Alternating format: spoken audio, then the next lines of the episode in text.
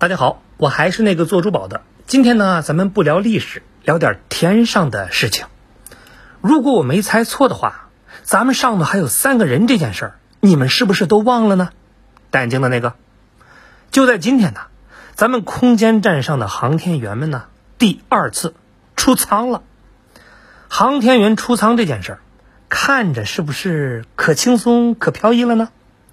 但是实际上，太空可不是菜市场，不是你想逛就能逛的。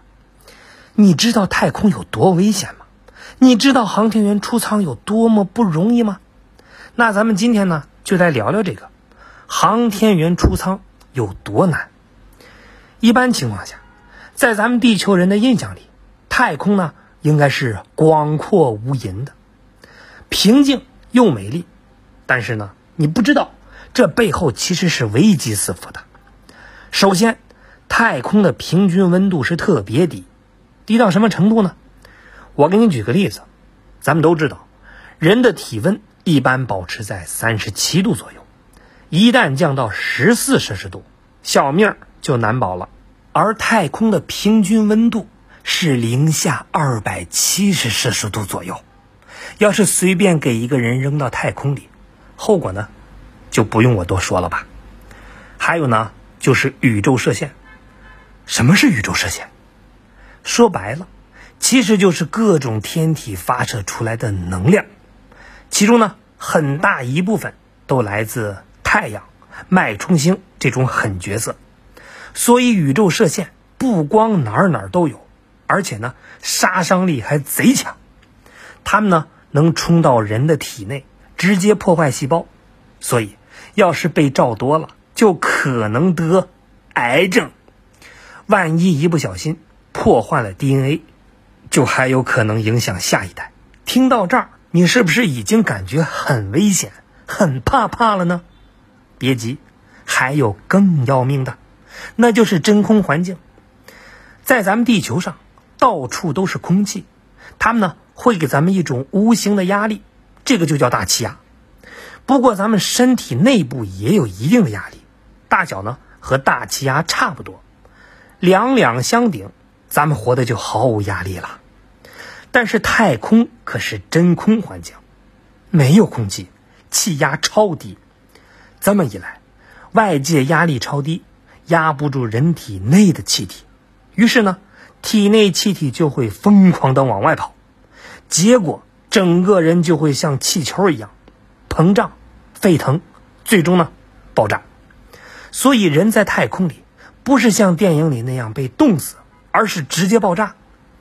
除此之外，太空里还会随机出现一些太空垃圾、小石子儿什么的。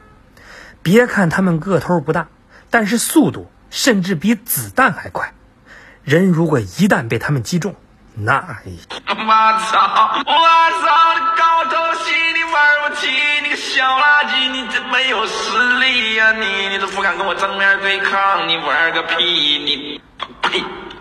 不过呢，也别太担心。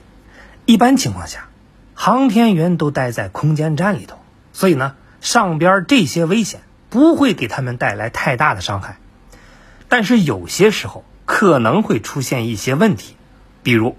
有大型的科研仪器需要组装，有零部件呢坏了需要维修，那就需要航天员来出舱行动。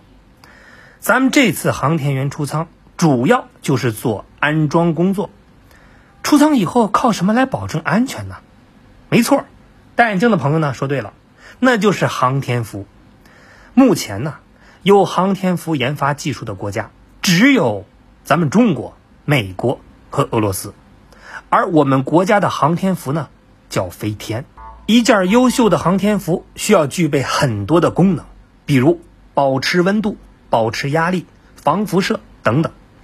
每一种功能都要用不同的材料去实现，所以航天服也有很多层。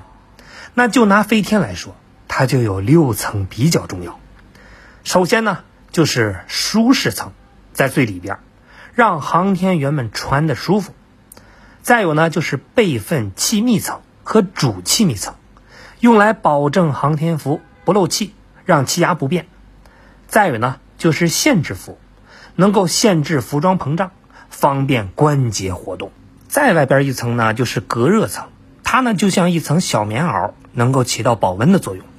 那最外边就是外防护层，它就像一层防弹衣，能够防辐射，还能够缓冲小陨石的撞击。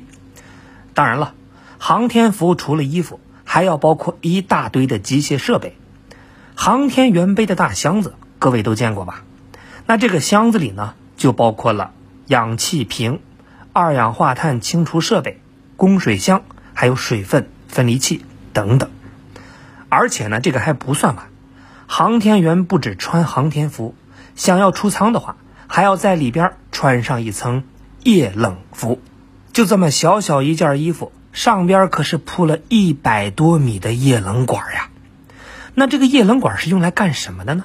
航天员工作辛苦呢，就会流汗，那不小心就会有麻烦，因为这个太空没重力，汗液就会在航天服里乱飘，那飘到面罩里。积水太多就有危险了，而液冷服就能够帮助航天员降温，保持航天服内部凉爽干燥，避免汗液憋到自己。那上边这些东西都加起来就有两百多斤重，连衣服再设备，这哪里穿了一套航天服？这就是穿了一个小飞船呢。那这么厉害的设备肯定不便宜啊。就像美国现在用的，虽然是四十年前的款式，但是一件的造价就要十亿人民币左右。那咱们中国的飞天也要三千万人民币左右。不过，这个美国的航天服由于是老款，光穿上它就要八个小时，而咱们的飞天呢就厉害了，穿脱方便，五分钟就能搞定。而这些看似简单的操作，那可都是咱们一代代的航天人不懈努力的成果。好了，关于航天员们的事情呢，今天咱们就聊到这儿。别忘了，这三个宝贝儿现在还在天上呢。大家想一想，人家都上天了，都还这么努力，咱们还有什么理由不好好加班呢？